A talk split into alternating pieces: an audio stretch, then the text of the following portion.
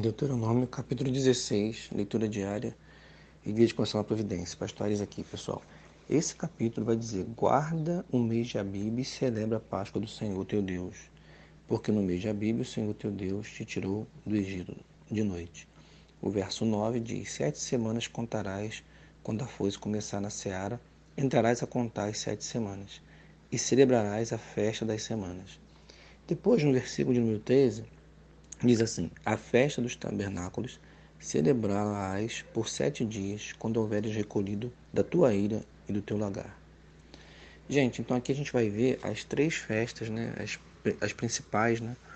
É, as três principais festas que os judeus celebravam. Três vezes no ano eles tinham que estar diante do Senhor com essas, com essas três festas. Verso 16 diz isso: Três vezes no ano, todo varão entre ti aparecerá perante o Senhor teu Deus no lugar que recolher, a festa dos pães asmos e na festa das semanas e dos tabernáculos, porém não aparecerá de mãos vazias perante o Senhor. Diz o verso 16. Então nós tínhamos três festas, né? primeira Páscoa, ela simbolizava o quê? A libertação de Israel do Egito. Páscoa significa passar, né?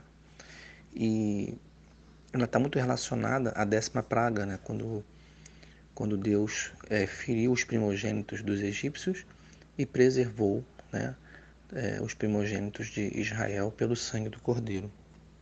O cristianismo hoje celebra a Páscoa também, já que a Páscoa para a gente, né, é, a verdadeira Páscoa é a que se refere ao Cordeiro Jesus, né, que nos tirou do mundo do pecado e nos, e nos trouxe para uma nova vida. Uma passagem também, né? Então há esse simbolismo todo aí nesse capítulo 16, quanto à Páscoa. E a segunda festa, o Pentecostes, né, que não tinha esse nome, na verdade o nome dela era Festa das Semanas, no verso 10, ela passou a ter esse nome depois que é, os judeus ficaram sob domínio dos gregos. Né? Mas ela era basicamente 50 dias após a Páscoa e ela é, vinha ali naquele período da colheita, né, após a colheita. É, o verso 13 que nós já lemos vai falar da festa dos tabernáculos. E essa era para lembrar que eles, né, durante o deserto, viveram em tendas, né, e tudo mais. É, todas elas se referem, né, à gratidão, né, é, a lembrar aquilo que Deus fez. Lembrando que a dos tabernáculos, né, Levítico vai dizer que ela era festejada no sétimo mês, né, no sétimo mês lá judaico. Então essas são as três festas, você tem uma ideia geral.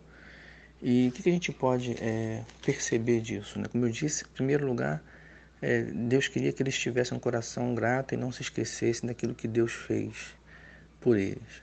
E por outro lado, eu, eu, eu percebo aqui o fato de Deus exigir né, que eles apareçam três vezes no ano com essas festas e tudo mais, em que eles celebravam, né? É, com alegria, né? inclusive a festa dos tabernáculos, né? eles ficavam sete dias né? É, em tendas improvisadas, né? feitas de galhos, de, de árvores. Era uma coisa muito legal. Tudo isso com, com o intuito, creio eu, é, de ter o seu povo perto, ligado a ele.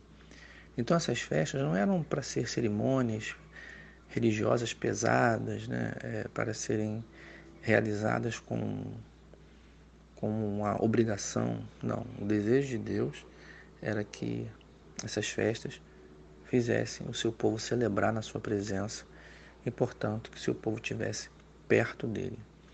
Então a gente vê aqui desde o Antigo Testamento quanto Deus né, quer estar perto da gente. Então nesse dia que você levantou para viver a sua vida, né, nós, igreja, lembremos disso. Que tudo, todo esforço que Deus faz e muitas das suas exigências, se não todas, né, simplesmente são para nos manter perto dele, né? para nos manter perto dele. Por isso, nós podemos lembrar é, dos cultos, da palavra, da comunhão com os irmãos, das festas na igreja, né? Tudo isso é, Deus criou, né? A igreja em si, né? Principalmente Deus criou para que a gente estivesse perto dele, mais perto dele. Então, meu amado, que você possa hoje passar o dia perto de Deus, porque Deus já sinalizou para você que ele, que ele quer e estará perto de você.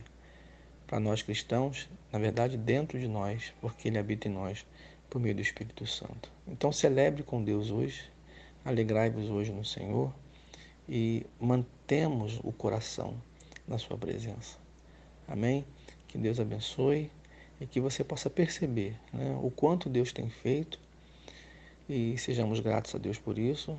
Em segundo lugar, que você possa perceber o quanto Deus tem se esforçado para nos ter né, mais perto dele.